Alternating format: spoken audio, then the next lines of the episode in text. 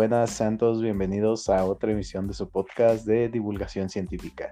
En esta ocasión me encuentro con mi compañero Jesús Aviles Pérez, Diana Itzel Chávez Alanís, Juan de Dios Delgado Solís, Carlos Franco Santos y pues su servidor Eduardo Pérez Cambrón. Y en esta ocasión les venimos a platicar acerca de las diferentes aplicaciones, al igual que pues su importancia de los biosensores en los diferentes ámbitos eh, de la vida cotidiana. Sin más por qué agregar, eh, empecemos.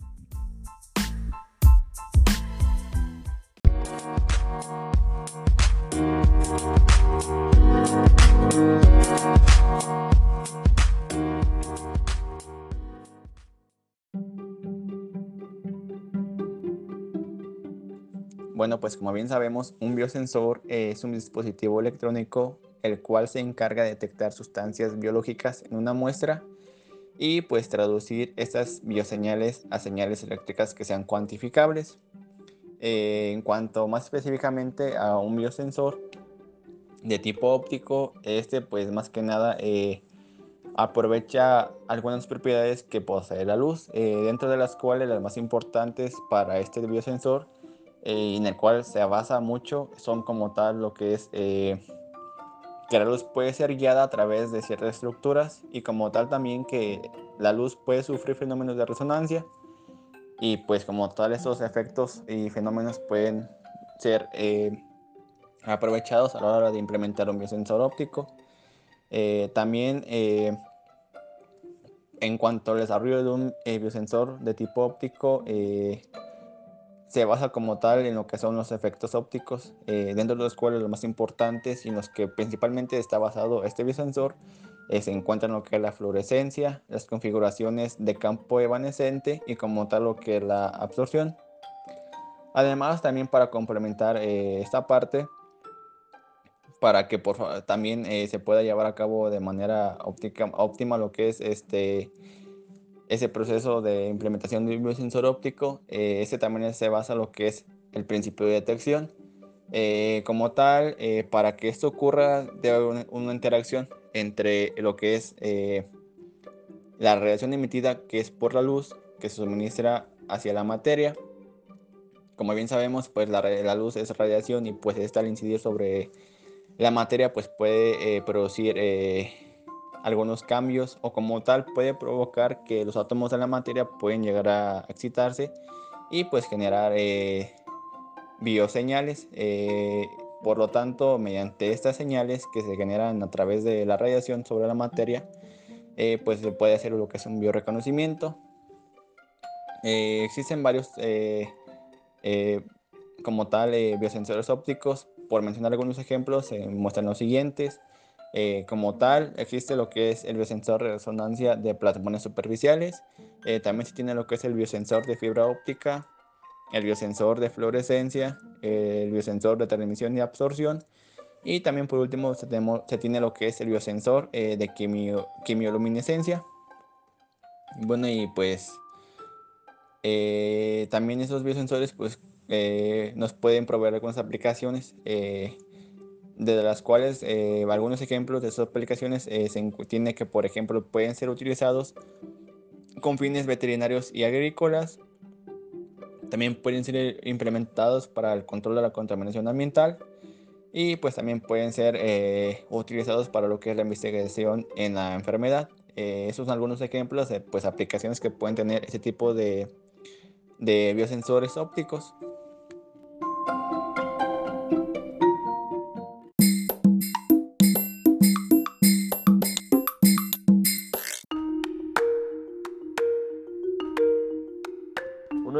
Biosensores más utilizados actualmente es el biosensor de fibra óptica, que por medio de esta misma se obtienen resultados más cuantitativos. Estos datos pueden ser utilizados para saber la carga de contaminante de una zona o bien para la detección de algún microorganismo patógeno. Tal es el ejemplo que en 2020, ante la pandemia causada por el COVID-19, se requería explorar nuevas formas de detección del virus de manera eficiente, para esto se modificó la plataforma de biosensor de absorbancia de fibra óptica plasmódica portátil para poder detectar al patógeno de manera eficaz en cuestión de 15 minutos, teniendo así una alternativa para la detección de virus que ha causado una problemática de salud mundial.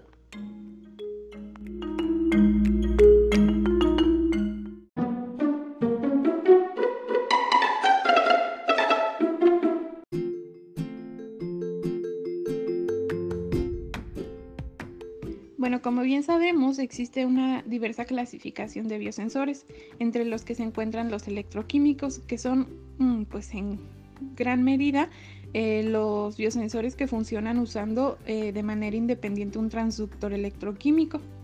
Un ejemplo de ello son los biosensores conductimétricos. Estos biosensores son sistemas que van a emplear dos pares de pequeños electrodos que lo que van a hacer es generar una conductividad en una configuración plana, por lo que al ser así van a medir la diferencia de respuesta entre ambos, entre ambos pares de estos electrodos por lo que se va a generar una conductividad equilibrada de la muestra biológica.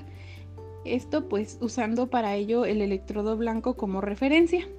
Esto se ve normalmente en lo que es la medición de conductividad eléctrica en suelos salinos, como pues ya le hemos, lo hemos estado viendo durante las clases pasadas. Mientras que otro tipo de biosensores son los que se llevan a cabo Mm, por la medición de electros, electroscopía. Esta lo que va a hacer es que va a estar en presencia de un agente redox. Este, pues en general es un método muy conveniente para medir las interacciones moleculares entre eh, diferentes compuestos electroquímicamente negativos que pueden tener lugar en la superficie de un electrodo. Y pues estas mediciones eh, se van a realizar en presencia de de pues diferentes metales, entre ellos el hierro.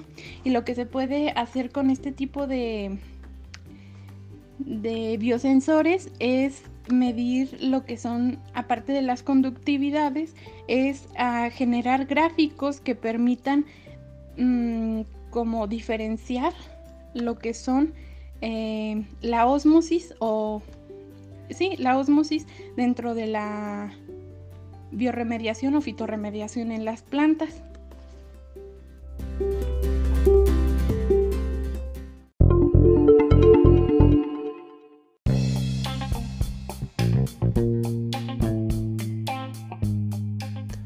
También tenemos a los biosensores electroquímicos. Estos son una clase de biosensores que funcionan utilizando un transductor electroquímico y este puede detectar los materiales biológicos tales como pueden ser enzimas, células enteras, ligandos específicos y algunos tejidos, así como matrices no biológicas. Entre estos se dividen en cuatro. El primero es los biosensores amperométricos.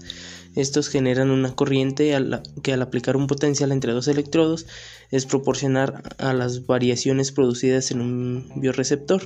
Generalmente estos pues tienen un número diferente de electrodos, pueden ser dos o tres, aunque los más usuales son los de tres electrodos, ya que permiten controlar de una forma muy precisa la tensión aplicada entre estos electrodos.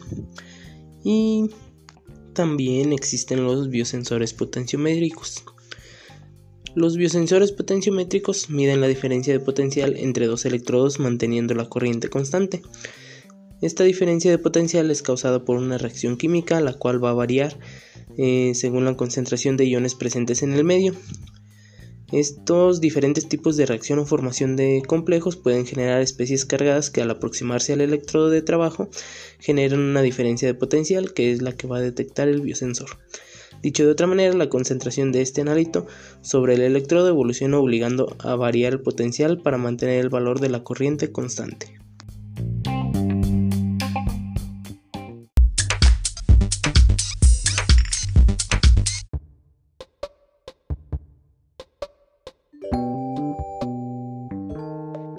También existen otro tipo de biosensores, los cuales se clasifican mediante las interacciones físicas del receptor de la señal del biosensor con respecto a la materia. En este caso, pues existen de dos tipos, el calorimétrico y el piezoeléctrico, en el cual el calorimétrico se basa principalmente de las reacciones e-, endergónicas y exergónicas, recordando pues que en estas, eh, en una se ocupa energía y en la otra absorbe la energía. Esta liberación o absorción de energía, el receptor de la señal del biosensor calorimétrico, eh, la tomará en cuenta y la transformará en datos leíbles. Eh, y en el caso del biosensor piezoeléctrico, eh, lo que pasa es que, pues generalmente identifica los cambios de la masa y de la viscosidad de las ondas del agua y pues estos cambios este, los mide mediante una frecuencia. Esto mismo también después el receptor de este biosensor lo transformará a datos leíbles y posteriormente eso nos servirá a nosotros, eh, en este caso como procesos de bioremediación, ya que nos permitirá saber y llegar a conocer si cierto tipo de reacciones se está llevando a cabo o no.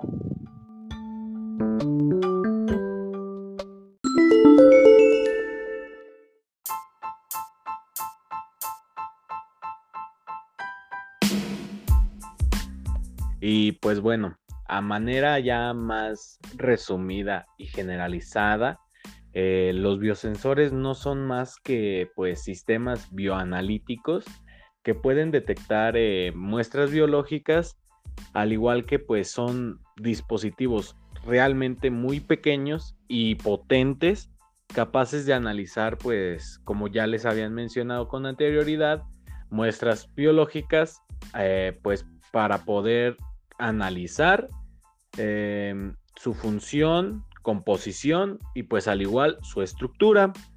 Esto se logra pues convirtiendo una señal biológica, ya sea física, química, entre otras, a una respuesta medible como lo es los datos computacionales y pues esperemos que mediante este podcast haya quedado claro la importancia, las aplicaciones y los conceptos relacionados a los biosensores. Muchas gracias por oírnos y hasta la próxima.